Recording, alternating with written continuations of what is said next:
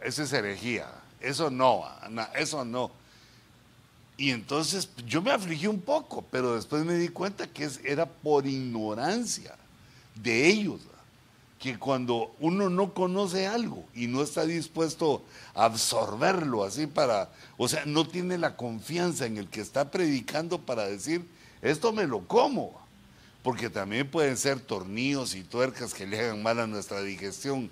No debemos comernos todo, pero creo que en estos casos en que estamos, digamos, como ministerio, sí debemos comérnoslo todo. Porque digamos, ya no hay tiempo para después, ya, ya no hay otra oportunidad, sino que mañana viene lo siguiente. También el escribir notas es importante, porque el escribir, digamos, nos recuerda de cosas y, eh, que uno va tomando y también sirve para el futuro.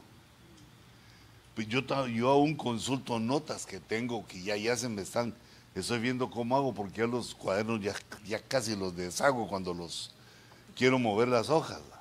Lo voy a poner así en digital. Mis, pero digamos, los escritos de cada uno, solo uno mismo se los entiende, ¿va? Porque para el otro es, una, la guerra de las galaxias ahí.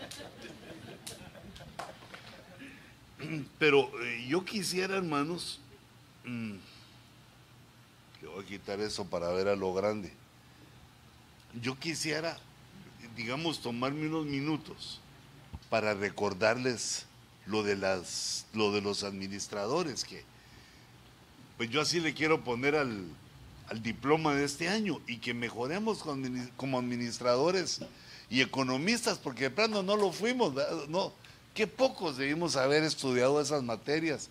Y además a mí se me hace, por lo que decía el apóstol, eso es culpa de él, se me hace que cuando recibiste las clases de economía no ponías atención ni estudiabas. Como lo peor del mundo escogió Dios. A los que no son. Así tuvimos muchas oportunidades y no las aprovechamos. Pero eh, digamos, no, no te juzgo, sino que lo que digo es, eso fue en el pasado. Pero ahora pongamos nuestro, eh, digamos, nuestro entendimiento, nuestra memoria, toda nuestra capacidad para que ya no nos vuelva a pasar eso, sino que eh, va, por si no te vuelvo a ver y agarras todo lo que se pueda, porque seguro no lo vas a poder volver a ver en un montón de tiempo. Entonces, a la gracia, pues, déjame catalogarlo. Parece Ron Tonic.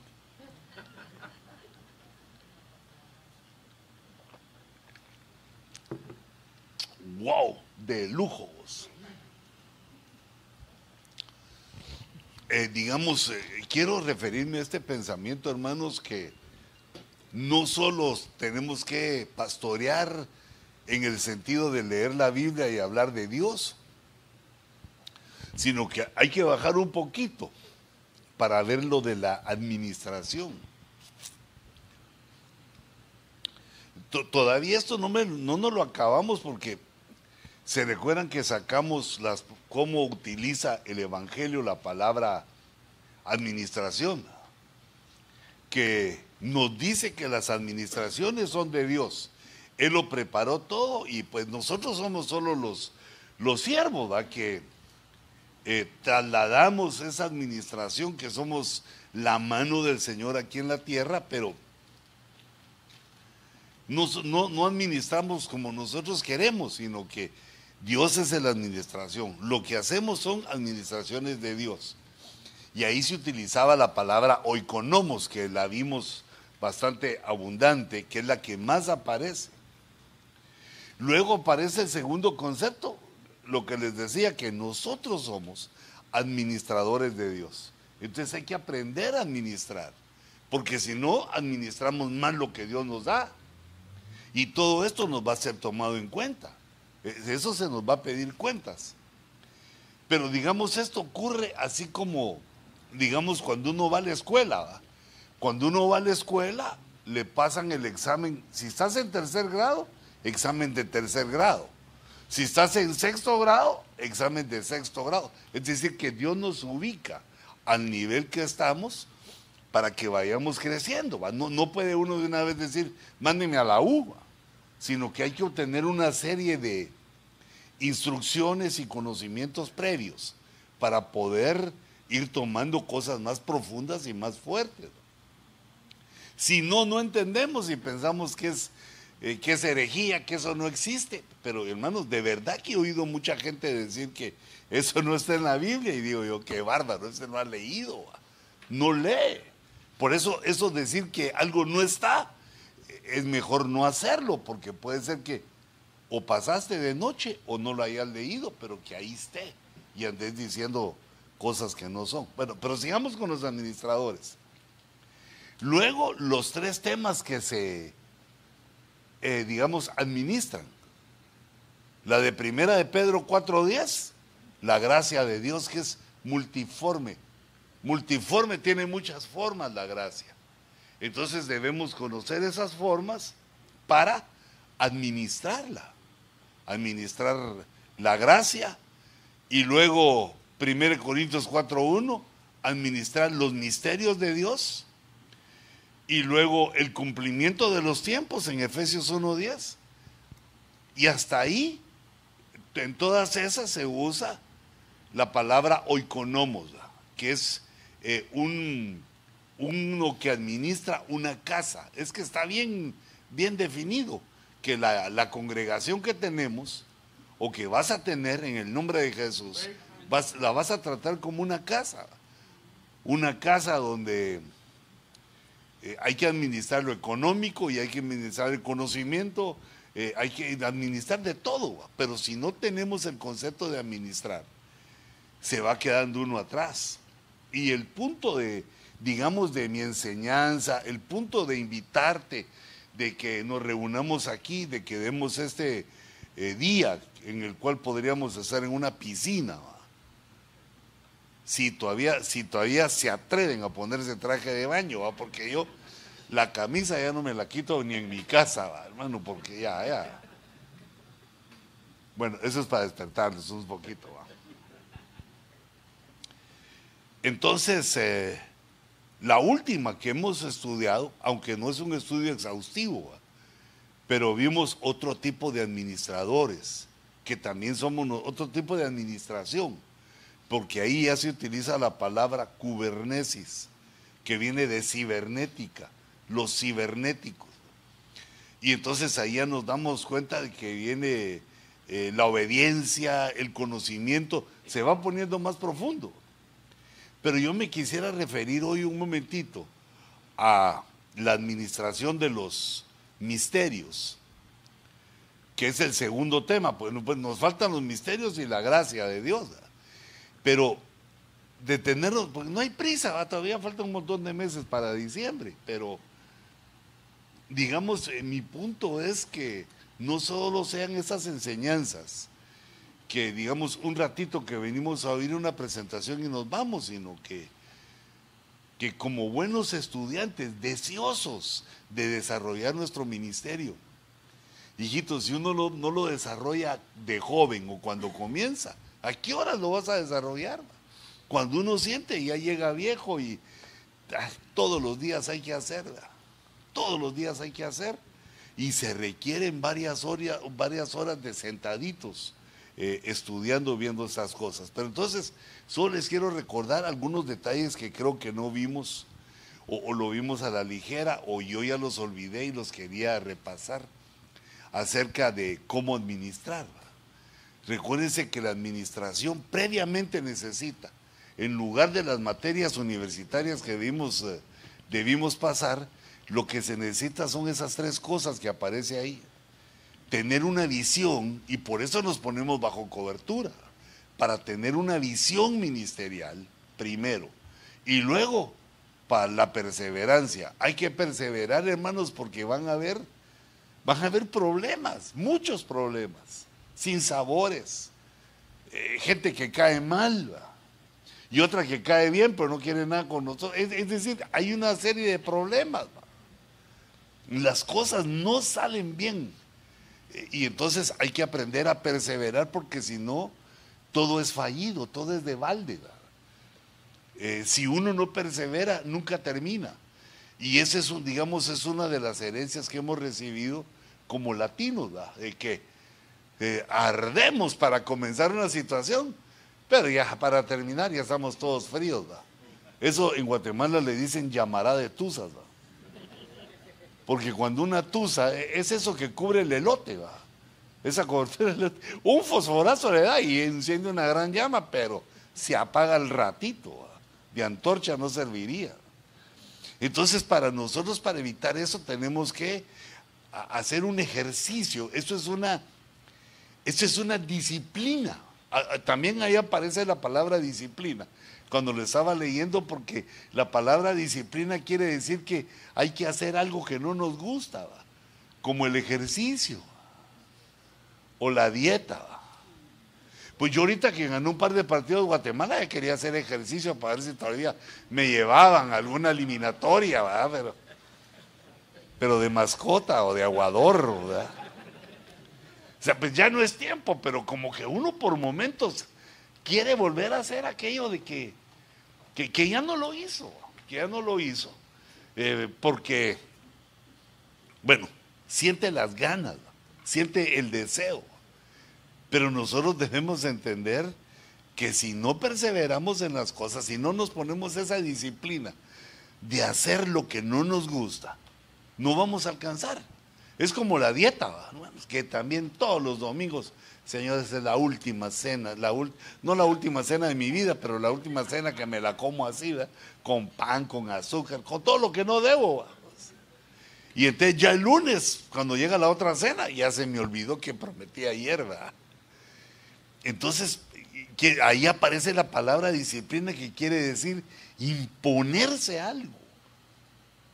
Mira, querer ser, querer ser así tipo espartano, pero como cristiano, que teniendo cosas, no las voy a usar. Que teniendo la libertad de darme eso, no lo voy a hacer porque estoy viendo un bien futuro, estoy viendo algo que me conviene en el futuro. Así como el niño deja de ir a jugar fútbol para ir a aprender a escribir en la escuela. Y así también nosotros, innumerables cosas que vamos a tener que dejar de ladito o a un lado o en espera o no hacerlas para imponernos la disciplina de aprender lo que no sabemos, lo que no nos gusta, lo que hay que empezar de nuevo. Por eso ponía la tercera parte ahí, es el conocimiento. Uno puede tener la visión, Recuérdense que la visión del ministerio dijimos que son los dos ojos, son los dos ojos de la novia. Un ojo, hacer evangelismo, preocuparnos por los perdidos. Y el otro ojo, discipulado, preocuparnos por los salvados, para que no caigamos los salvados.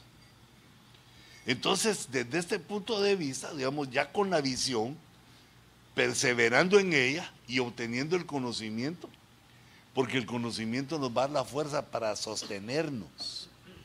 El conocimiento fortalece nuestra conciencia y la conciencia actúa a la par de la voluntad, a la par del espíritu, para lograr cosas eh, que no son propias, que no son propias de nosotros.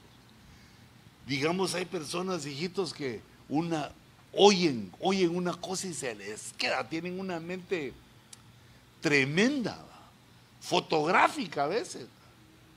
Ni, ni le toman foto a, las pantallas, sino solo... Pero no todos tenemos ese don, sino que, sino que uno tiene que apuntar, tomar fotos, hacer un... ¿Cómo? Comprar el CD, buscar en YouTube pero porque así, digamos, es una disciplina, es un ejercicio que hay que hacer para que después nos va a dar buen fruto. Le recuerdo que las ovejas que lleguen con nosotros, lo que quieren es oír la doctrina. También nosotros debemos de caer bien, ¿verdad? pero lo que ellos quieren es oír lo doctrinal, lo del ministerio. Entonces, si no lo tenemos, la gente se quiere ir, hijitos, perdone. Yo, no sé cómo pasa en otras iglesias, porque yo veo las otras iglesias gente fiel, conozco gente, digamos, de, bueno, de otras, que, de otros ministerios, que nos oyen y no se vienen con nosotros. Nos conocen que somos pues, íntegros, que estamos y no se vienen con, son fieles a donde el Señor los puso. Pero yo he visto que las ovejas que vienen con nosotros lo que quieren es doctrinal, que uno hable de la doctrina de la Biblia. Y eso te va, te va a hacer poderoso, porque recordate que la intención es esa, que seamos ministros de lujo, no pastorzuelos, sino pastorones. Eso uno. Y dos, que crezca nuestra congregación. E, ese es mi deseo y es lo que te estoy poniendo aquí.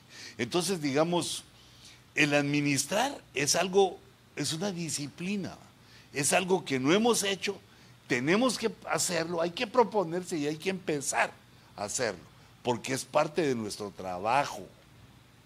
Ven a mi viña a trabajar, te pagaré lo que sea justo, dijo el Señor. Entonces, si nosotros le metemos mecha a esto, si nosotros trabajamos, nos van a pagar bien. Si trabajamos como araganotes, la obra no, no, no nos va a dar los resultados que esperamos y vamos a andar siempre en necesidad. Entonces, fíjate. Entonces, el administrar, yo me encontré con esa palabra, que es la disciplina encargada de gestionar, pero ¿qué es gestionar? Hacer diligencias, trámites, eh, un trámite es entendido, aquí lo puse yo como los pasos, pasos sucesivos para resolver asuntos. Entonces, hermanos, hay que ver lo de la cuenta de cheques de tu iglesia. Ah, hay que ver que tu iglesia esté reconocida en el Estado. ¿Para qué vas a esperar que venga el anticristo y ya no deje que ninguna iglesia se eh, inscriba? Y vas a estar haciendo las grandes colas ahí ahorita que se puede, de una vez. Porque la lucha de, plano va a arreciar, como lo vemos que ya está arreciando.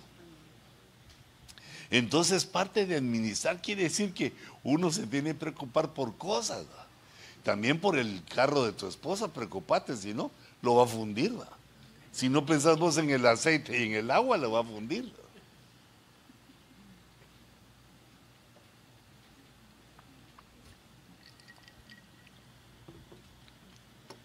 los trámites necesarios, es gestionar. Entonces, digamos, es una de las ideas que debemos de poner. No dejes tus trámites para después, lo que hay que hacer. Da tus papeles, los que puedas sacar. Si sos eh, mojarra, también se vale, ¿va? Porque, pues Dios de muchas maneras. Ahora, como ya tengo mi green card, Digo, las pero yo mojarría como 20 años, ¿va? Pero digamos, ¿sabes qué? Pero para mientras se pueden hacer cosas, ¿verdad? Que digamos, sacar aquel TIN number, eh, pagar impuestos. Es decir, no te olvides, no, yo vine a predicar, yo soy de, de, de Jesús y aquí el Espíritu. No, hay que preocuparse de esto también, porque cuando se requiera te lo van a pedir y no tenés nada. Entonces, digamos, el administrar es pensar en estas cosas también. Eso ahí ya, ya no tenés la Biblia para hacer eso, sino eso platicando uno se va enterando de cosas. Fíjate, pues, no solo eso es administrar, sino que es una parte. Hay que organizar. Organizar, dirigir y asignar los recursos con eficiencia. Porque ¿Quién es el que maneja el dinero en la iglesia? Pues debe ser tú o tu esposa. Porque recordate que el que paga manda. Entonces, si se lo das a alguien, después se va a andar diciendo, primero Dios que no, va, pero si le pasó a Judas, ¿cómo no le va a pasar a alguno de los hermanos? Le pasa también a los pastores.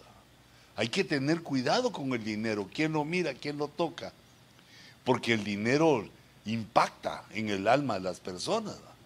Digamos, eh, digamos, alguna, uno de tus ovejas ven que te entraron tres mil dólares una semana. Te empieza a, pensar, ¿qué hará con esos tres mil dólares? ¿Con qué razón? Empieza, empieza a pensar mal, ¿va? porque digamos una oveja piensa en función de lo que eh, ella paga, que ella paga, digamos, dos mil pesos de, de renta y no sabes lo que vos pagás de renta. Por, es decir, hay que ser cuidadoso con el dinero, pero no porque estés escondiendo, sino porque hace daño. Hace daño a los otros. A Judas lo hizo caer. Pero entonces, fíjate, hay que asignar los recursos, pero hay que estar ahí. Hay que estar ahí en la iglesia para dirigir, para organizar. ¿Y cuál es el objetivo de administrar? Eh, bueno, dije dos veces mal, ¿va? Dije, ¿cuál es el objetivo? Pues lograr metas. Digamos, aquí están las metas, que son cosas que queremos. ¿Cómo vamos a hacer para llegar a las metas? Hay que aprender a administrar. Administrar. Esto no es ministrar, no es, eh, eh, no es eh, ver cómo el alma de la gente, porque como hay poco español a veces, hay personas que piensan que es lo mismo. También habla claro para que tus ovejas oigan bien las palabras. Si no, yo me quiero administrar, ¿con quién me administro? Y lo que quieren es contar una carga de su alma. Entonces la administración la hace cada quien en su casa. Y los pastores en la casa y en la iglesia. Para eso tenemos esa linda chica que es nuestra esposa que nos ayude. Entonces, digamos, eh, para llegar a, para llegar a las metas, para tener para llegar a esas metas es que nos dan ese consejo, que gestionemos, que organicemos. Ah, ¿te das cuenta? organizar es ir pensando. Que dirijamos, que asignemos recursos, es decir, todo eso se va administrando, pero lo que queremos es una meta, una meta en el futuro, algo que nos propusimos. Y entonces eh, nuestra, digamos, lo que nosotros tenemos para lograrlo son esas dos cosas, mira.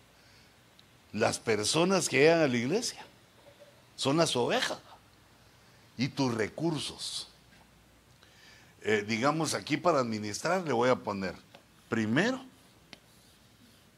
las ovejas, porque las ovejas son las que van a querer trabajar contigo y trabajar en la iglesia, en pos de la meta. Entonces las ovejas son el material humano, las ovejas son los recursos humanos que tenemos en la iglesia, porque cada oveja tiene capacidades, conocimientos. No hay nadie que no sirva de nada. Todos servimos de algo y tenemos una posición en la iglesia. Entonces, y además lo otro son los recursos que podría ser, digamos, eh, podría ser el dinero, dinero, tiempo, los recursos. Pero ¿quién es el encargado de hacer esto? Los pastores, de organizar, dirigir, estar ahí, ver que todo esto funcione. Digamos, esto se va planificando aquí, se requiere un plan, bueno, ahorita lo vamos a ver, pero el objetivo es llegar a las metas de la iglesia. ¿Cuáles son las metas de la iglesia? Yo no, sé si estoy muy carnal, pero yo digo que las metas son que la iglesia crezca. Creo que es con Z. Ya se me olvidó el español y no aprende inglés. Qué horror. Entonces, que la iglesia crezca. Y entonces aquí podemos poner en lo espiritual y en lo material.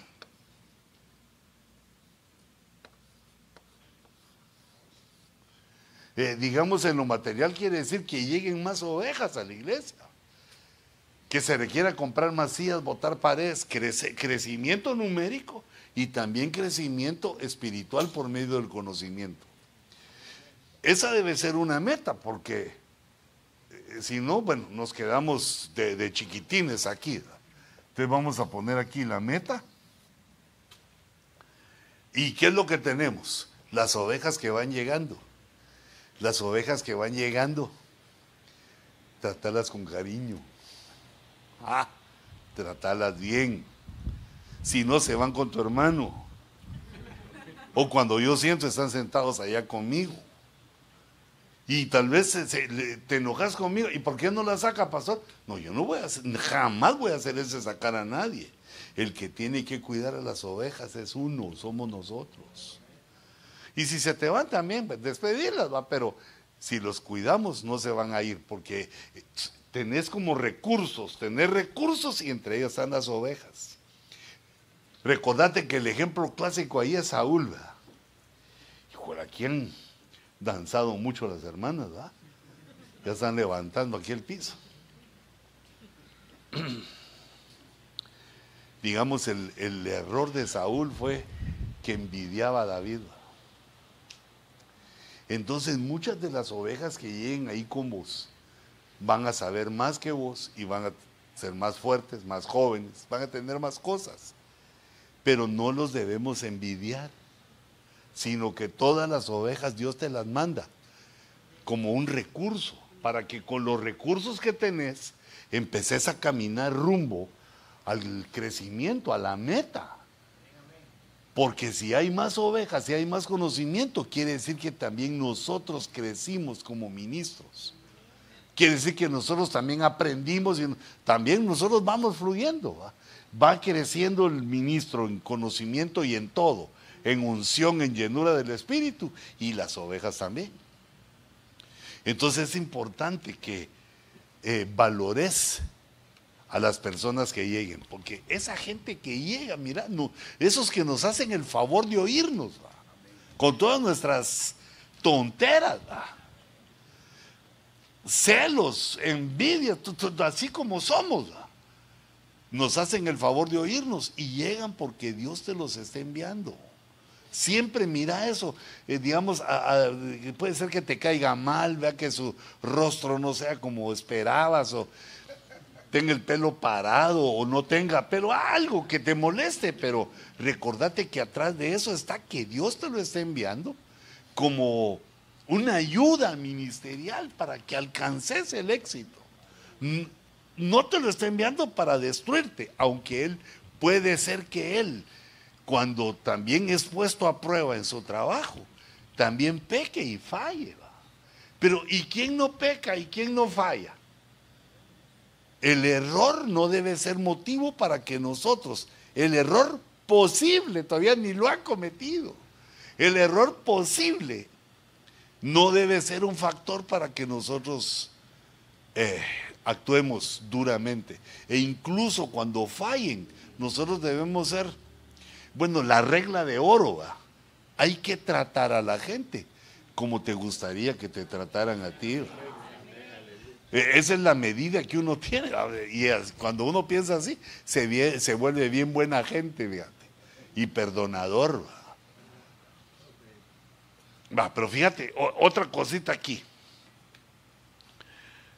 Porque entonces estamos viendo que ese es el proceso, así como te puse allá, mira. El administrar ese proceso para lograr los objetivos. Pero fíjate que son dos cosas aquí. Las metas u objetivos, primero hay que determinarlos y luego alcanzarlos. Porque si nosotros empezamos a caminar sin metas, y, eso, fíjate que pareciera de un pastor espiritual. No, no, yo, yo eso no pienso, hermano, eso no quiero pensar. Yo aquí estoy sufriendo por el Evangelio y predicando donde sé yo, así sigo, yo no, no, eso no me meto. No, no. Hay que tener esa humildad, pero saber que uno se propone las metas. No te vas a poner una meta de una iglesia de 100 miembros, de 100 miembros si tenés 10. Ah, si, si estás comenzando con cinco, no, no te engañes decir, yo soy pastor, soy y la, mi iglesia, mi congregación. Ubícate bien que todavía estás eh, tipo discipulado. Porque si no, también el alma le empieza a engañar a uno con que uno es lo que no es, locura, que uno es lo que no es. Y entonces, como que ya no quiere trabajar como debe ser uno. El trabajo del, ministro es agobiante, hermano, no, no es sencillo. Hay que darle duro, hay que atender la casa, el trabajo y también la iglesia de este tipo. Entonces yo ponía aquí unos pasos para, eh, digamos, llegar a ese camino que vamos allá, llegar al camino de las metas. Hay que determinar los objetivos y para alcanzarlos hay que planear. Pero ¿cuándo hemos planeado antes? Ni la boda la planeamos, sino que ahí, como va saliendo, nos casamos. Bueno, sí planeamos un poquito, pero no bien.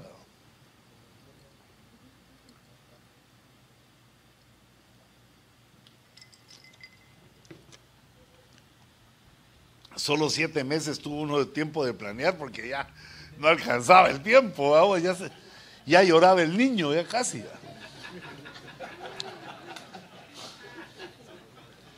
Entonces, entonces fíjate, hijito, pero aquí viene Dios, aquí entra Dios a nuestro intelecto, mira. Para planear, lo que tenés que buscar vos son tus ideas. No solo lo que hacen otros, lo que hacen otros sirve de, sirve de ejemplo, pero a veces no queda bien. Por ejemplo, yo te he contado que cuando vine a California, yo lo que quería era poner la iglesia como la tenía el hermano Sergio en Guate. Eso es lo que yo había visto. Y entonces yo dije, igualito que mi papá lo voy a hacer yo, aleluya y todo. Y entonces no me fue bien en primer lugar porque otra idiosincrasia aquí. No solo chapines habían aquí, en primer lugar. Y en segundo lugar, la diferencia de tamaño. Yo les he contado que lo primero que me aventé fue cinco ancianos. Y los cinco me jugaron rudo. Y cuando yo se lo comenté al apóstol Sergio, me dijo, ¿y para qué querés cinco si son solo un poquito? ¿Que no querés hacer nada vos o qué? Y yo así como, no, sí quiero hacer. Y por eso que algunos que me preguntan, les digo, les digo que no nombren ancianos rápidamente. Les va a hacer mal a ellos y le puede hacer mal a la iglesia. Pero digamos, ese no es el punto ahorita, sino que la planeación debe, debe venir en base a las ideas.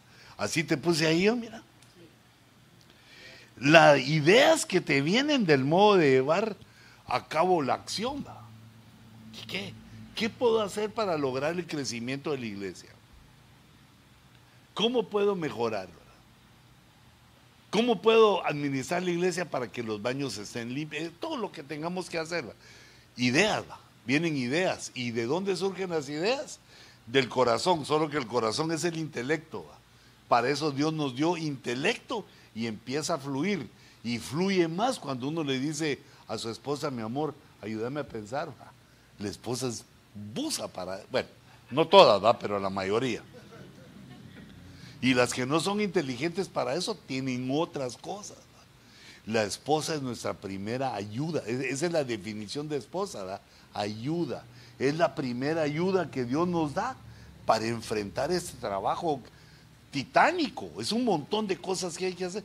No te andes peleando con ella, pues por lo menos mucho, solo poquito. Entonces el plan es hacer un programa detallado no se puede hacer de la noche a la mañana y en un ratito, sino que hay que aprender a escribirlo y de tiempo en tiempo ir agregándole, ¿va? se revisa. Uno va revisando lo que hizo y cuando revisa se le vienen otras ideas que van mejorando el plan. Por eso es que un montón de escritores de libros nunca, nunca sacan su libro, porque ya lo tienen casi listo, le dan otra revisión y encuentran otros cambios que hacer.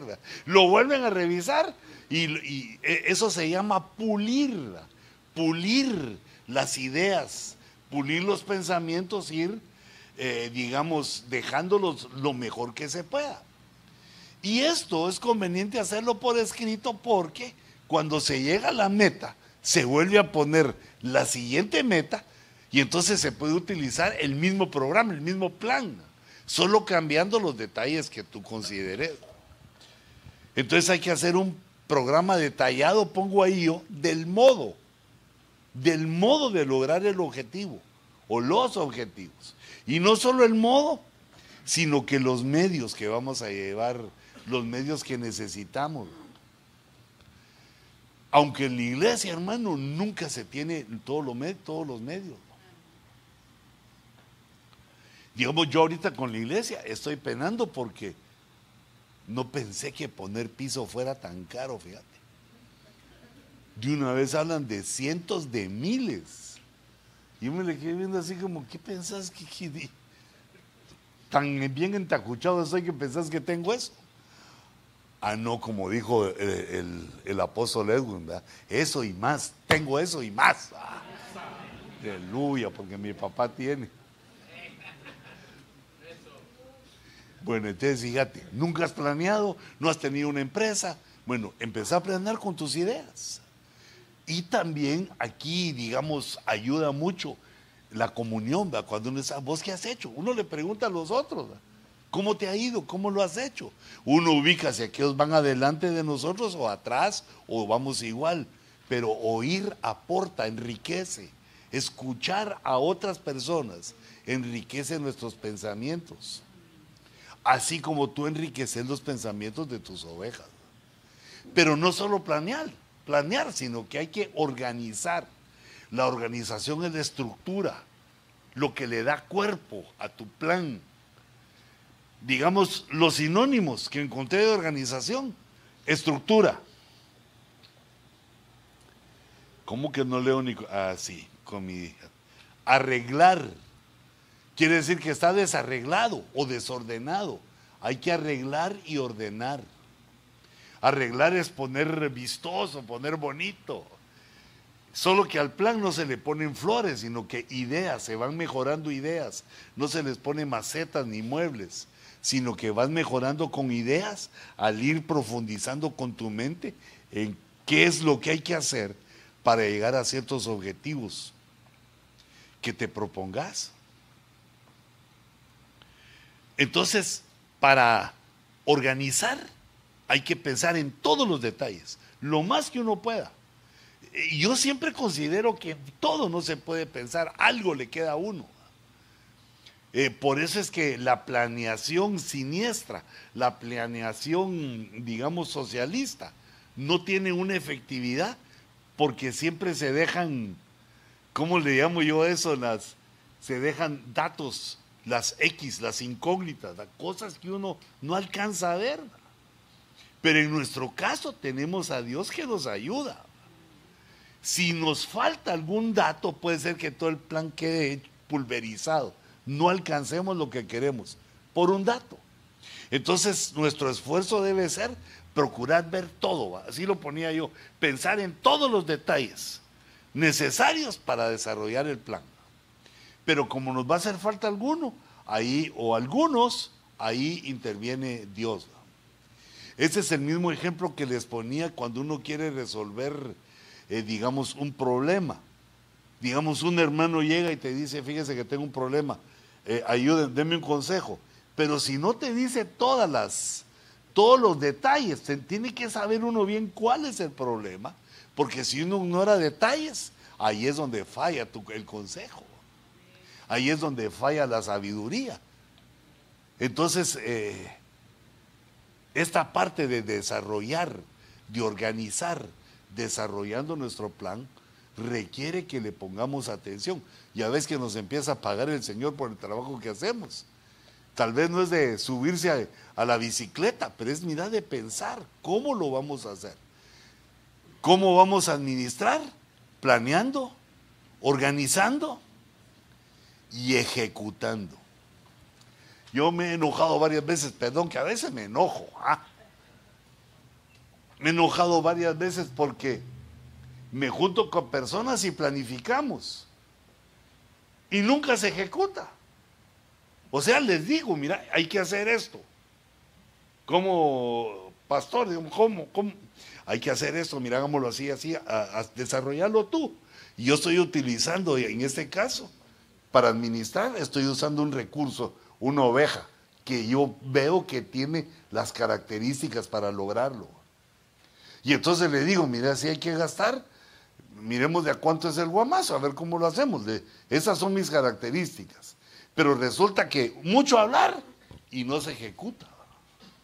Entonces se necesita acá, espérate, solo voy a poner otro color porque si no ya empiezo a hacer.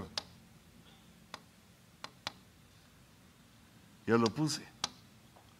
Vamos a ver, ¿qué necesitamos aquí para llegar allá? Plan. Las ideas. Dos, organizar. Y tres, ejecutar. Eso no es matar a nadie, sino que es sino que es que uno hace lo que, lo que se pensó hacer. Hay que hacer tal y tal cosa, pues yo voy a hacer mi parte. Tú hiciste la tuya.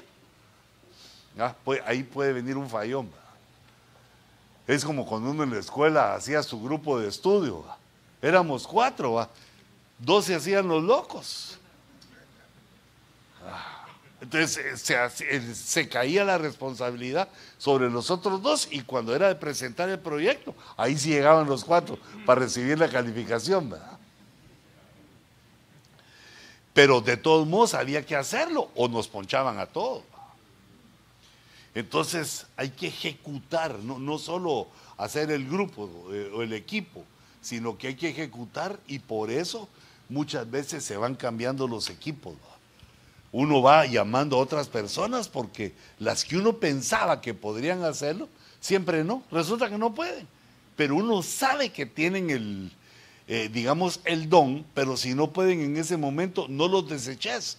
Llama a otros, pero no los deseches, porque a veces uno tarda un tiempo en despertar a sus habilidades.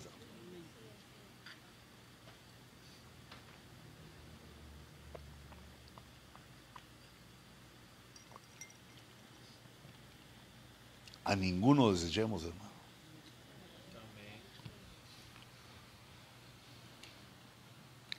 Entonces yo puse aquí en la ejecución, llevar a cabo las acciones del plan. Mm, encargos u órdenes. Que puse o orden, ah no, u órdenes. Realizar acciones que requieren habilidades especiales. Bueno, eso ya lo pusimos. A veces los que uno cree que no pueden, son los que lo hacen. Como vos, ¿va? Que digamos tu pastor dijo, no, ese nunca lo va a hacer, lo te desechó y ahora vos andás a sus pasos. Y esta, la cuarta, es una de las más complicadas, porque no debe hacernos tropezar para tomar control de las ovejas, ni control de las almas. No, ese no es el control. Eh, digamos, el control necesario para administrar es observar cómo se está ejecutando para corregir los errores. Ese es el control, ver que se ejecutó, porque si no lo ejecutó al que le pusiste, tenés que buscar a alguien más o hacerlo tú. Pero tiene que hacerse, entonces el control es ese tipo de supervisión, de inspección que si se dan cuenta aparece en todas las empresas, en todas las industrias, porque se quiere evitar el error humano, o la dejadez humano, o la pereza humana, eh, el, error, digamos, lo que donde el humano puede fallar, que no sufra lo que estamos representando. Que si alguien falla de contigo en la iglesia, no sufra la iglesia por eso, sino que alguien más lo hizo. Entonces yo aquí ponía observación periódica. No se les de llegar y ver una vez, sino constantemente ir, viendo cómo va funcionando nuestro plan, pues para que llegue al éxito y no tengamos sorpresas que al final no hubo nada. Entonces puse observación periódica, correctiva, para alcanzar la eficiencia del plan. El plan se desarrolla, pero también se supervisa, se controla. Mecanismo que verifique el cumplimiento de los objetivos. Ok, pero mira, no controles a las ovejas. ¿Sabes cómo se puede resumir eso para que le entre a uno bien en la cabezota? No nos metamos en lo que no nos importa. Ellos son personas que deben de tomar sus decisiones, las que ellos quieran, los, como ellos lo piensen. No estamos nosotros para evitar errores, sino Estamos para enseñar, para aconsejar, para dirigir, para comprender. Porque cuando uno toma control de una oveja, la condenas a que se vaya. Porque a nadie le gusta ser controlado. Cae mal. Por eso es que hay pocos tiranos. Porque al final con el tiempo la gente se revela. Entonces que el objetivo, parte del objetivo es que las personas que te ayuden te vean como un papá. Bueno, primero como un predicador, ¿va? como un maestro, como alguien que sabe más que ellos y les quiere enseñar, que tiene una unción paternal y que los comprende, los alienta, no, no los coscorronea de, por cualquier cosa, sino que los va dirigiendo, va, los va, tú puedes, dale, hacerlo, procura, no solo en la predicación, sino con las actitudes. Pero si las ovejas se sienten controladas, ni a ti tampoco te gustaría que te controlaran. Mira, ni a la esposa le gusta que uno lo controle, va. Ya el control sobre una persona ya rebasa la sujeción, va. Ya quiere uno tener esclavas, va. Si te pellizcaron, perdona, ¿ah? perdona. Entonces aquí faltaría eh, el control. Esas son los cuatro, las cuatro situaciones eh, o procesos, digamos, que van a ayudar a desarrollar el plan, a, desarrollar la administración, desarrollando la administración por esas cuatro cosas, la uno, la 2, la 3 y la 4, para alcanzar metas. Las metas deben ser no dinero, no dinero, sino que la meta debe ser que el Evangelio se propague, que la gente se convierta, que la gente llegue y se quede con nosotros. Porque recordate que según eh, las estadísticas de los que estudian eso dentro de la iglesia, el 80% de los convertidos se aleja. El 80% no se queda en las iglesias. Y entonces ese es un gran fracaso. Imagínate todo el trabajo para que lleguen 100 y se van 80. no, no, no. Eso es como que, como que compráramos un carro de 16 cilindros. Eso se nos va medio tanque en ir a comprar las tortillas. Chiqui, me traes otro Pero mira, solo permíteme. Deja que me lo acabe, por favor. Gracias. Se lo quiere llevar ese.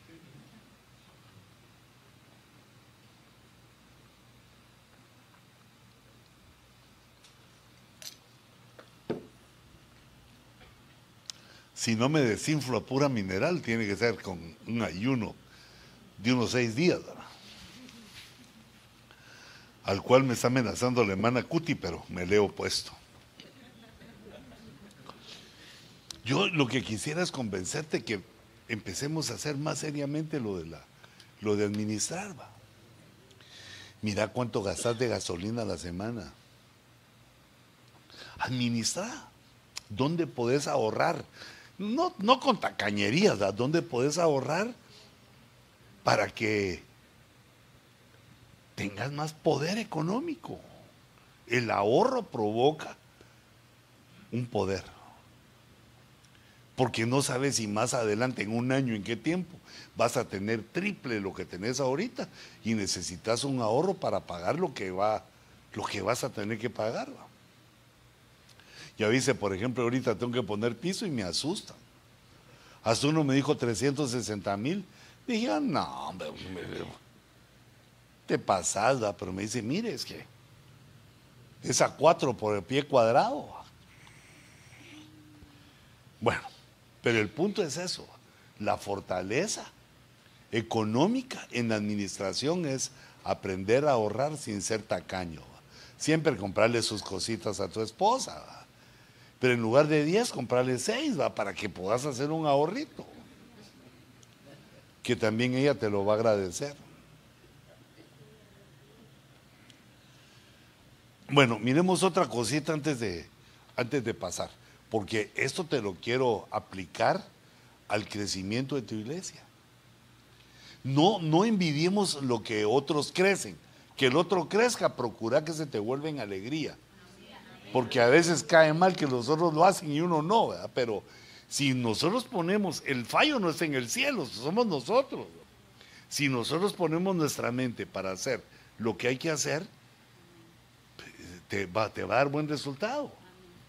Entonces yo leí este verso y lo aplicaba a la administración y la administración a la meta que es crecimiento. Está en Efesios 4:16 y está hablando de la iglesia. Está hablando Pablo de la iglesia porque dice de quien todo el cuerpo. ¿Cuál es ese cuerpo? Pues el cuerpo de Cristo. Tu congregación, ese es el cuerpo. Estando bien ajustado el cuerpo, tu congregación, bien ajustado y unido por la cohesión que las coyunturas proveen, bien ajustado quiere decir que tenés tu motorcito. Cuando prendes tu motorcito, no, no, no está todo flojo, está todo en su lugar, todo bien ajustado y unido. Una de las predicaciones constantes que debemos de dar nosotros es recordarle a los hermanos que nos tenemos que amar los unos a, los otros por mandamiento. Y de una vez se lo recuerdo a nosotros entre pastores también, va, que no es una, eh, digamos, una propuesta que Dios nos hace, sino es un mandamiento, que nos amemos los unos a los otros.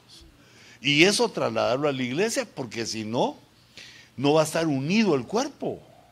Sin amor, el cuerpo no está unido. Ahora sí, porque si no sale en la tele, vamos. Bien hecho, gracias.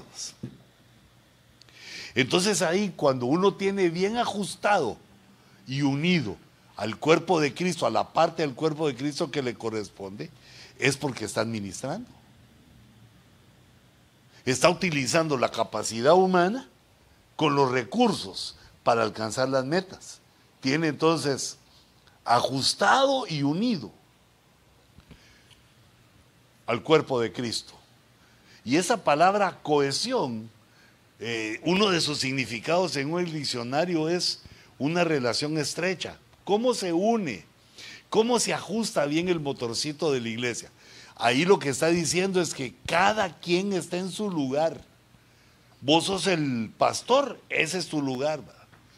No tenés que estar viendo los niños, no tenés que estar ministrando la ofrenda, pues si no lo haces todo. ¿Y los otros qué? Ah, hay que buscar cada quien el sitio para que estén ajustadita la congregación y todos unidos en el amor de Cristo. Y entonces, de esa manera, que esa relación estrecha, esa cohesión, que la proveen las coyunturas. Y las coyunturas se refieren a los ministros. Las coyunturas son las partes del cuerpo que permiten moverla. Digamos, los dedos tienen coyuntura para que los hagamos así. La muñeca es otra coyuntura, el codo es otro, el hombro. Lo que le da movimiento al cuerpo son las coyunturas. Y aquí esto tipifica a los ministros, a los que ponemos en movimiento a nuestra iglesia, a la congregación o al cuerpo de Cristo, somos nosotros. La cohesión la proveen las coyunturas y la cohesión es para mantener la congregación bien ajustadita, ajustada y unida. Pero no se acaba ahí el verso, sino que dice, bueno, creo que esto ya, ya la idea la dije yo porque ya la había leído, pero ¿cómo se ajusta y se une el cuerpo? Conforme al funcionamiento adecuado de cada miembro. No pongas a la gente donde no debe ir sino que ahí con cierto sentido común va. Mira, los hombres en el área de niños no la van a hacer. Si es un caso muy especial ¿va? de alguien que tenga en su mente como diácono, como anciano, anciano y con su esposa dirigir el área de niños. Pero solo una que, ah, no hermano, no tengo quien, usted vaya al área de niños. Hay que poner a la gente en su lugar, va. es más seguro de las damas. Porque aquel va a llegar a querer que los niños hagan lo que él dice. Y si no lo hace, los va a trancasear como que fueran sus hijos. En cambio, una, una mujer tiene la paciencia maternal. Los va a procurar, va a encontrar cómo distraerlos. Yo digo, lo estoy entendiendo así, conforme al funcionamiento adecuado de cada miembro, ajustando la iglesia, poniendo a cada quien en su lugar. Imagínate que alguien llegó y lo tenés ahí en la iglesia y tiene tres entradas a la cárcel. A ese no lo pongas a administrar la ofrenda. Por lo menos todavía. Hay un divorciado que se está restaurando. Ese que no cubra el área familiar. Aunque sepa cosas. ¿Por qué? Porque sobre su vida lo que hay es un fracaso. Si lo pones ahí, va a contaminar, ahí va a ser, va a empezar a predicar a favor del divorcio, porque como él está divorciado, quiere que respaldo. Entonces, esto nos corresponde, es parte de la administración. Sin desechar a los que no les miras cuál es su característica o, o, que se nota que no tiene nada en lo que los conoces y los vas poniendo en el lugar adecuado. Pero te digo que todas las ovejas que Dios nos manda es porque traen algo traen algo que va a ser necesario, algo que vas a necesitar. Y esto no lo tomes como que te estás aprovechando de las ovejas. Uno se aprovecha de las ovejas cuando, digamos, se lo lleva a hacer otro trabajo, cuando lo llevas a tu casa. Ay, hermanito, arrégleme el baño porque usted es plomero. Pínteme la casa porque usted es pintor. Entonces, aunque puede ser que los hermanos quieran darte una ofrenda, pero si tú la pedís, estás abusando. Entonces, lo que traen las ovejas, lo que tienen las ovejas, es para ser usado en la obra. Aunque, como les decía, hay excepciones, no, no, no podemos decir que así es, porque yo he tenido hermanitos que cuando siento ya lo están haciendo. no, vos aquí no, esta es mi casa, están en la iglesia. Sí, pero yo siento el Señor.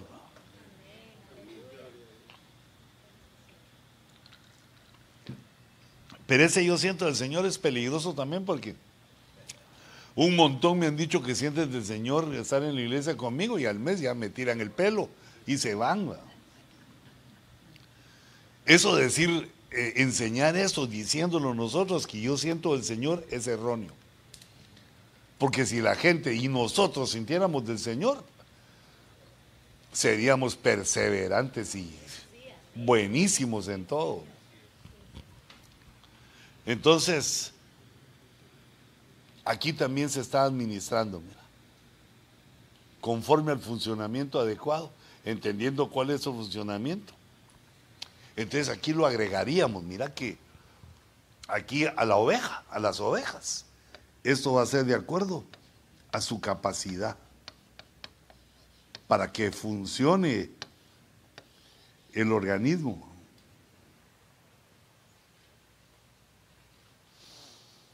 No es fácil administrar, hermanos. No es fácil. Tenemos que aprender. Eh, pero por lo menos aquí en la vida tenemos los, tenemos varios ejemplos.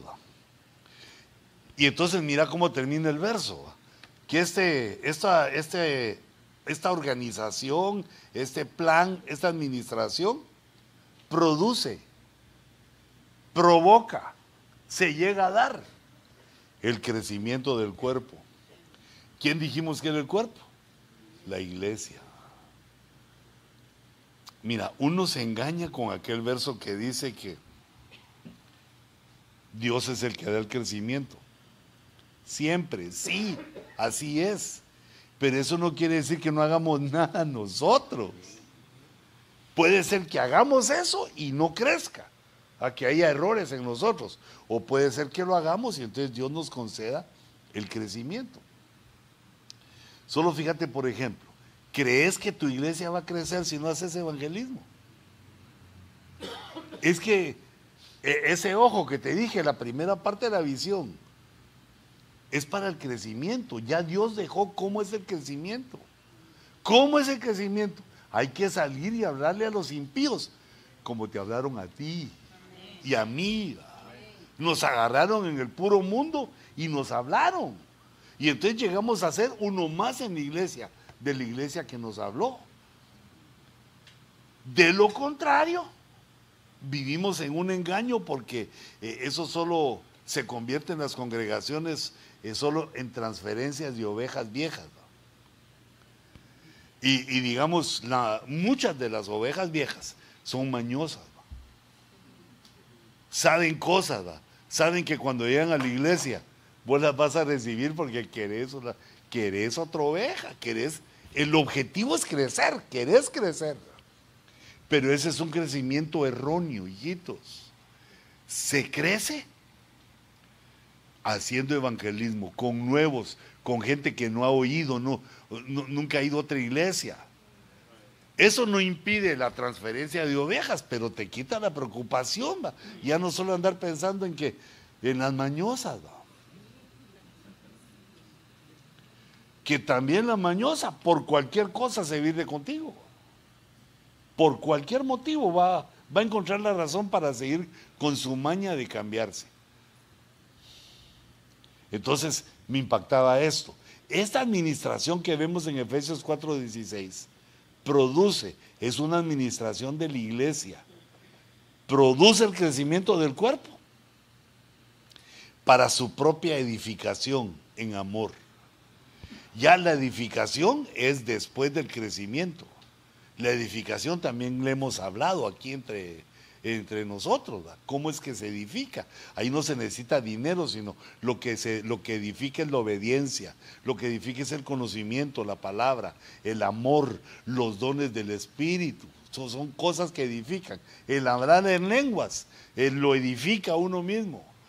El don de profecía edifica la iglesia. O sea que hay que buscarlos, digamos, lo que Dios nos da, los recursos que Dios nos da para edificar la iglesia. Pero vas a edificar la iglesia y solo hay tres. Ese domingo se te llenó, llegaron cinco. Te reís, y yo también, pero yo, yo he vivido las sillas vacías también. Entonces, pensá, lo que hay que hacer es evangelizar.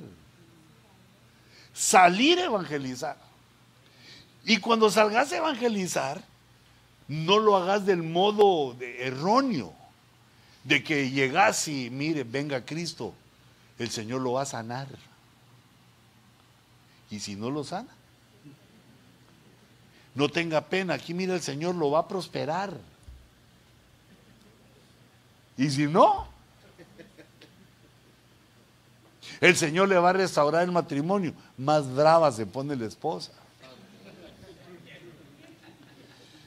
Entonces, mira, al hacer evangelismo, no se promete eso, porque esas son consecuencias de la obediencia. Y la obediencia tiene como prerequisito el conocimiento, porque si uno no conoce, ¿cómo puede obedecer? Entonces, viene en el futuro por el discipulado. Para los que se convierten viene el conocimiento, la obediencia y entonces sí, el fruto de la obediencia es que el Señor nos sana. El fruto de la obediencia entonces es que regresa la esposa amante, la amable, ¿va? aquella dulce criatura que te sabe peinar, despeinar y hacer piojito. Es casi licenciada en asuntos de pelo, porque te peina, te despeina y te sabe hacer piojito también así. Pero eso no viene solo porque uno acepta a Cristo. Que la suegra lo quiera uno, no solo es porque uno acepta a Cristo, sino que es porque uno va creciendo en conocimiento, en obediencia. Y todos se dan cuenta, es un testimonio. No se hace evangelismo con las cosas lindas que da el evangelio, porque si no, la gente viene, hace como que se convierte o se convierte y son el 80% que se van. Para hacer evangelismo hay que utilizar los 10 mandamientos. ¿Has mentido? Sí, fíjese que he mentido. Sos un mentiroso, Dios te va a juzgar. Dice la Biblia que los mentirosos no entran al cielo. Mira, y no has tenido así pensamientos, has deseado alguna mujer. No, decime la verdad. No, no. Ah, ya me dijiste que sos mentiroso. Decime la verdad. Pues sí, fíjese, entonces no solo sos mentiroso, sos adúltero. Eh, eh, eh, es que digamos, la ley de Dios sirve para que uno mire su desgracia. Porque date cuenta que la mayoría dice, algunos dicen, yo no necesito a Cristo, estoy bien, yo no le hago mal a nadie, yo no mato a nadie. Pero ¿has robado algo? Pues sí, pues una vez me robé. Entonces sos un ladrón. Ladrón, le, le recitas los diez mandamientos y los diez, sos un idólatra, sos un mentiroso, estás para irte al infierno. Porque cuando uno entiende que es pecador, entonces es cuando viene el arrepentimiento. Pero sino que los queremos meter al Evangelio porque Dios sana, Dios liberta, Dios devuelve a la esposa, Dios, todo lo hace Dios. Todos creen que vienen al paraíso y cuando están en la iglesia y ven que no hay paraíso, se van, el 80% que se va. Pero para eso hay que salir, a hablar con la gente. Bueno, e, eso lo vamos a seguir viendo la administración de, del evangelismo, es como parte de la, de, la administración. Pero no mandes a tus muchachos. Y, hermanos vayan y ahí me cuentan cuántos se convirtieron. Anda con ellos. Lleva tus, ¿cómo se llaman esos papelitos que uno da? Tus tratados, lleva tus, busca tratados bonitos. Ya, ya sabiendo que los tiran algunos, pero pues tus tratados bonitos, hablarle a la gente. Haz evangelismo. Si quieres que la iglesia te, te crezca. Ya cuando al que le hablaste y se convirtió y llega a la iglesia y ve que sos el pastor, aleluya, qué privilegio. A mí el que me evangelizó fue el pastor, dice.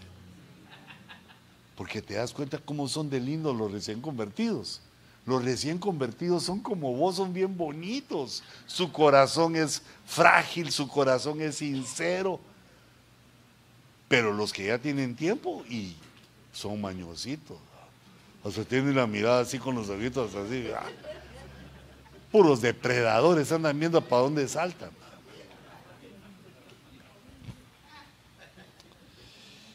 Dios mío, si esa era la introducción.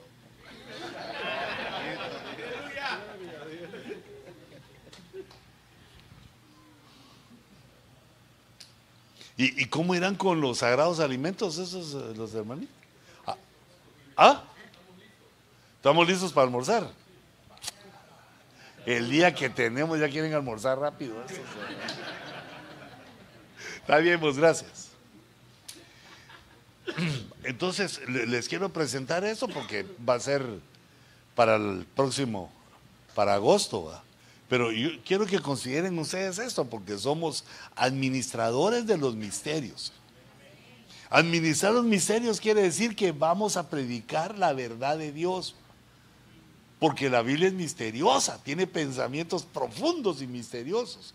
Los vamos a capturar para administrar a los que vienen a nuestra casa.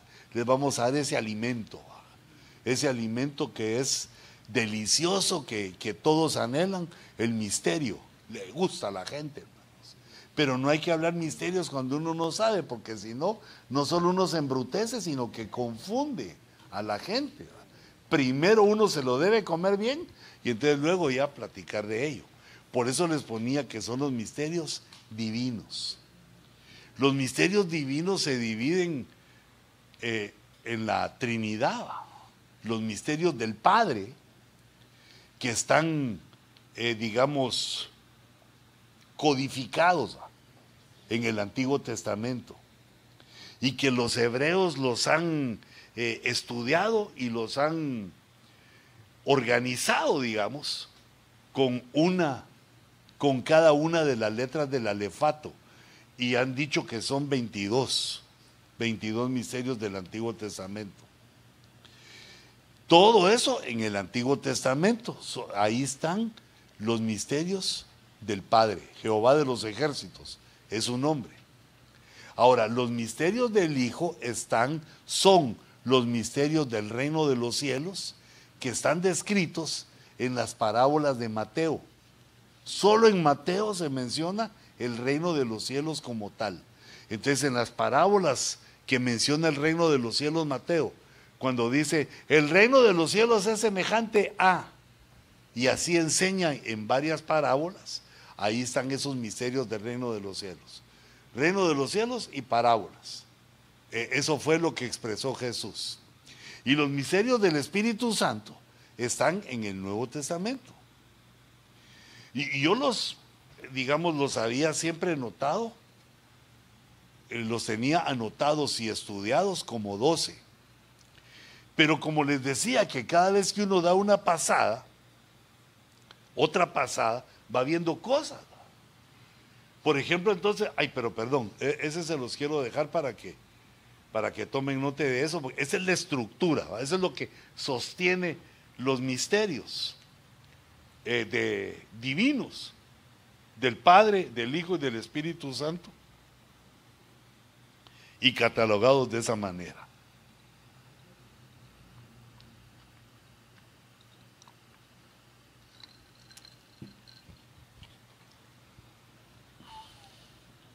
Ahora, como los tenemos que administrar, ahí les pongo el cómo se administran. Haciendo lo correcto. Eso nos lo dice el sentido común, la palabra de Dios y el Espíritu Santo. Cuando uno hace algo que pierde la paz, quiere decir que el Espíritu Santo está sonando la alarma que eso no, eso no debe ser así. Y entonces el administrar los, los misterios quiere decir revelar a nuestras ovejas las verdades del Evangelio. Ah, ¿Te das cuenta? Porque tiene el corazón del hombre el deseo de aprender cosas misteriosas, cosas que uno no sabe. ¿Y quiénes deben de tener esa antorcha de los, de los misterios? los pastores e irselos enseñando y enseñando, porque los misterios no se aprenden, no se aprenden a la primera, se tarda una vez, es un montón. Como a la quinta vez, ah, ah. O lo que es más doloroso para el pastor, ¿verdad? que cuando llega otro y predica lo mismo que vos has predicado como diez veces, los hermanos dicen, qué tremendo el hermano. va ¿Te pasa vos el Luisito? El Luisito te pasa así. ¿No te pasa que vos has enseñado un montón de cosas y de repente no lo han agarrado? Llega otro y lo enseña y todos a la que tremendo. Traigo otra vez al apóstol Luis, hermano Edwin. Y vos decís, pero eso se lo sé he enseñado como 500 veces yo. No, 500 es exagerado. 499. Porque entonces a uno le va, le va penetrando, le va penetrando. Y fíjate que así es en, en todo lo que uno aprende. Le va penetrando y con el tiempo penetra bien y el entendimiento lo amplía, ve más cosas. Con el ejercicio llega a funcionar bien la cabecita, pero hacerlo antes que te deje de funcionar todo el cuerpo, porque tiene un, un tiempo de caducidad. Mientras Dios nos dé la juventud, la fuerza, ah, y más utilices la mente, mejor te va a responder para, no solo para entender, sino para enseñar. Y digamos, la experiencia nuestra como ministros es que cuando uno está enseñando, entiende más de lo que había entendido antes. Por eso hay que enseñar bastante. Este es el verso en que nos basamos, mira. Este es el verso. 1 Corintios 4.1. Los hombres deben considerarnos simplemente como servidores de Cristo. No somos la quinta Coca-Cola, ni la cuarta, ni, ni Mesías, no, no. Somos servidores de Cristo y administradores de los misterios de Dios. Somos los que recibimos los misterios de Dios y se los damos a los que están en la casa, que nos han puesto a pastorear. Ahora bien, dice Pablo, lo que se pide a un administrador es que sea fiel. La fidelidad le va a ir poniendo el aceitito a nuestra mente para que podamos hacer cosas buenas. La fidelidad da un testimonio de nosotros. La fidelidad nos mejora en todos los sentidos. Hasta con nuestra esposa nos mejora. De ahí surgió aquel dicho de las esposas que saben que su marido es fiel. Cuando les dicen, ay, doña Chonita, ni sabe a quién vi. ¿A quién? A su esposo. Iba con una rubia. Y ella le dice, no, no tenga pena, doña Chonita. Yo sé qué es lo que tengo en mi casa. ¿Qué tal? Yo sé lo que tengo. Ah, ya claro, cuando uno llega, ¿quién era la rubia con que vos andabas? ¿Qué se le va a andar pasando a la esposa eso? Pero ella está segura, vos, porque, bueno, se denota la fidelidad. Entonces, así como a vos se te nota. Eh, entonces, administrar, aquí pongo, ¿qué es administrar? Transferir los recursos, es decir, el conocimiento del dueño de la casa. ¿Quién es el dueño de la casa donde vos predicas? Cristo, porque es iglesia de Cristo.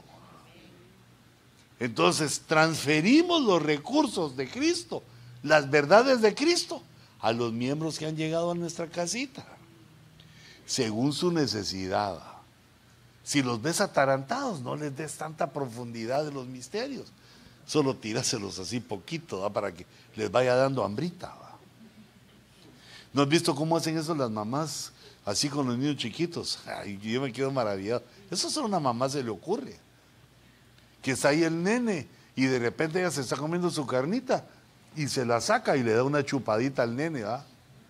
no, pero como se la está dando su mamá, prueba. Y cuando prueba la salivita de su mamá con la carnita, mm, mm, mm, camarón, camarón quiero, dice camarón. Ya probó. Pero yo me estoy gastando el tiempo y no, no lo debo de hacer. Entonces, así los... Espérate. Eso es lo que te quiero enseñar. Esa fue la gráfica que hice. Entonces, yo tenía que los misterios del eh, Nuevo Testamento son 12 y sí se pueden tener así, pero ahora puse que no sé si son 10 o son 13.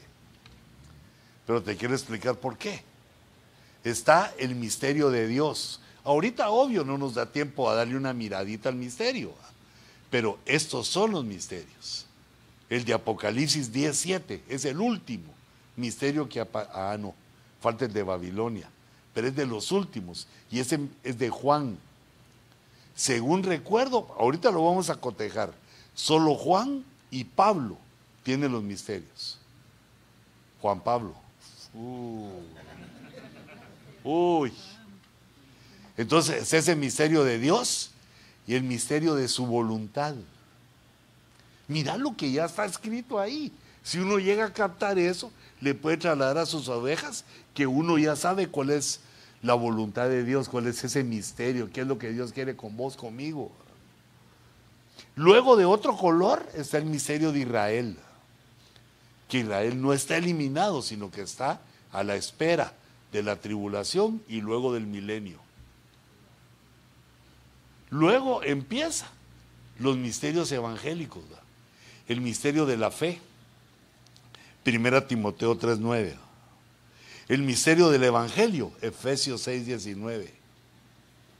El misterio de las estrellas, Apocalipsis 1.20. El misterio de las estrellas es el misterio, el misterio de los ministros. O sea que tú y yo somos estrellas. El misterio de la mutación, 1 Corintios 15.51. La versión de las Américas la traduce la traduce, no todos dormiremos, pero todos seremos transformados. Es el misterio de la mutación. Y luego viene el misterio de Cristo. Lo puse de número 8 yo ahí.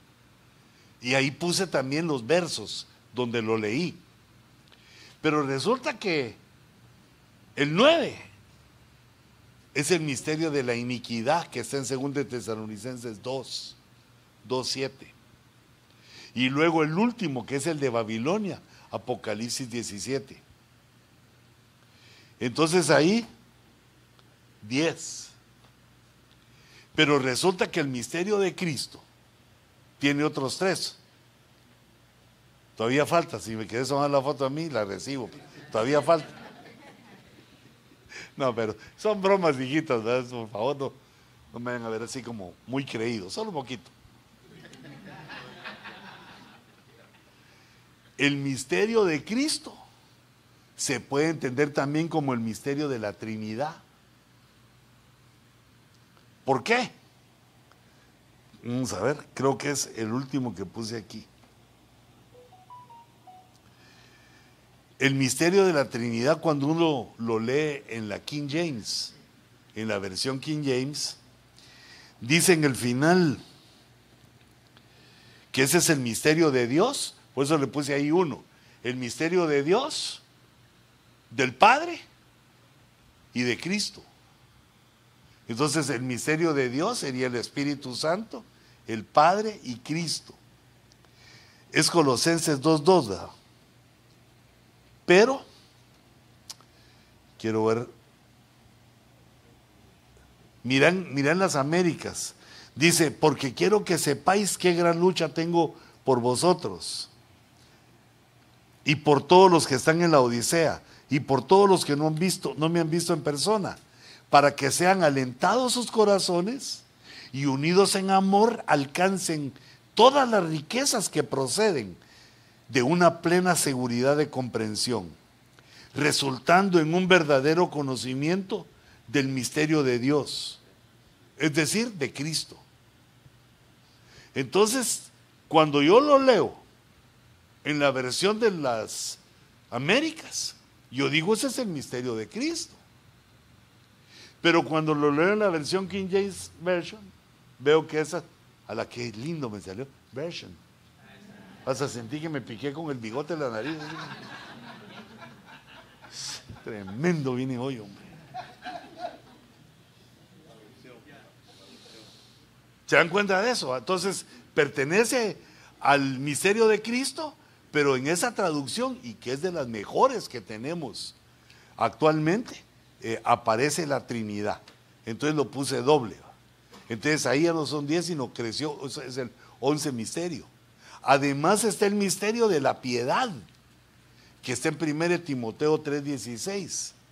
Pero el misterio de la piedad eh, es el misterio de la encarnación del verbo. Es el misterio de que el verbo, Dios el verbo, toma un cuerpo, encarna en un cuerpo hebreo y lo pone a descansar en el vientre de María y luego pasan los meses, los nueve meses, nace y llega a ser Jesús Jesucristo, nuestro Señor Jesucristo, Rey de Reyes, Señor de Señor, el Verbo de Dios, todos los nombres. Y el nombre que aún no ha sido revelado es el misterio de la piedad, que está íntimamente ligado con el misterio de Cristo. Pero ese es impactante porque dice que este es un mega misterio. Dice una versión inmensamente grande es este misterio. Y empieza en seis partes a detallar cuál es el misterio de la piedad. Y falta otro, por lo cual yo creo que son, dice, no sé si son 10 o son 13. Es el misterio del matrimonio entre Cristo y la iglesia. Que para desarrollar ese misterio, Pablo utiliza el verso que dice, dejará el hombre a su padre y a su madre, se unirá a su mujer y serán una sola carne. Mas esto no lo digo de vosotros, dice, sino de Cristo y la iglesia. O sea que es un misterio, es un misteriazo, pero que no lo quisiera desarrollar ahorita para que le demos una miradita a la próxima. Pero sí que tengamos este, esta estructura. Ahí ya los, yo los puse ordenados, los misterios que son de Dios, en oro, en ese verdecito lavanda, Israel, porque Israel es un caso aparte, es un misterio aparte. Después los misterios, eh, digamos, congregacionales. En ese azul, el de Cristo en rojo por su bendita sangre. Y la iniquidad y Babilonia. Que fíjate que a mí se me hace que esas son la misma, es la misma potestad personalidad.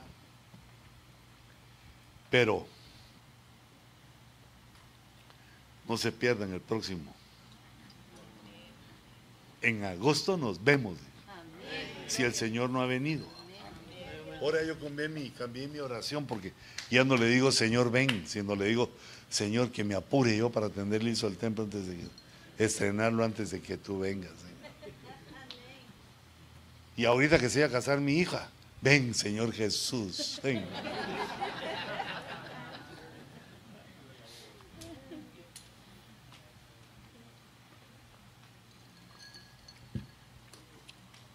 Bueno, todavía tengo hasta el domingo, ¿va? porque mi futuro yerno me dijo, mire apóstol, y eh, como usted ha enseñado eso, solo me caso con lo civil, por lo civil con su hija, y me la puedo llevar, ¿va? Negativo, cambio y fuera. Y de una vez me agarré aquí la...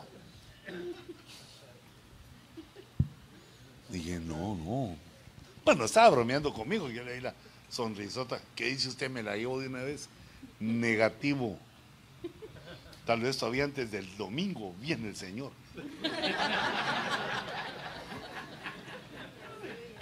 ¿Por qué será uno tan celoso?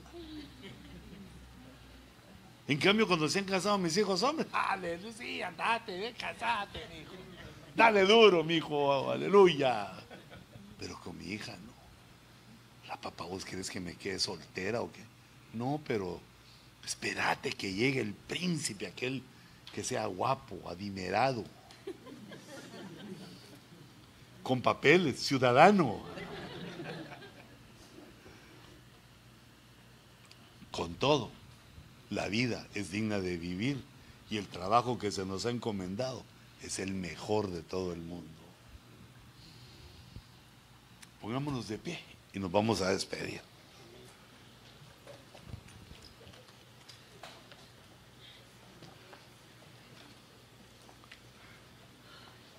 Señor, Señor, gracias por el privilegio que nos das de traer al apóstol Edwin, Señor, y que enriquece, Señor, nuestra enseñanza, nuestro ministerio. Gracias te damos, Señor. Te doy gracias, Señor, por estos pastores. Te doy gracias por la fuerza, por la inspiración que me dan al venir constantemente a los estudios. Te ruego que desarrolles en cada uno de nosotros aquello que nos pusiste antes de venir al mundo aquel propósito que pusiste en nosotros para venir a desarrollar a la tierra. Señor, yo bendigo a tus siervos en el nombre de Jesús. Bendigo sus matrimonios, bendigo su salud, sus iglesias. Señor, dirígenos en este camino también administrativo para que tengamos todo el éxito en tu nombre.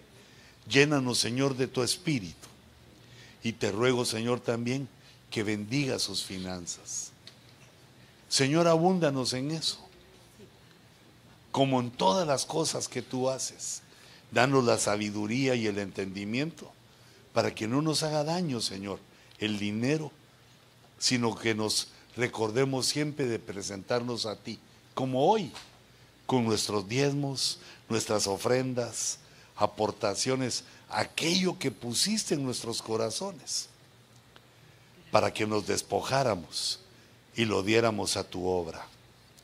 Señor, así como tus siervos con generosidad se desprenden para el alfolí, también así prospera las manos que trabajan y prospera también los alfolís que las ovejas de cada una de nuestras iglesias, Señor, lleguen a tener, a ser, a querer, que lleguen, Señor, a prosperar de tal manera que no falte ningún bien en tu casa.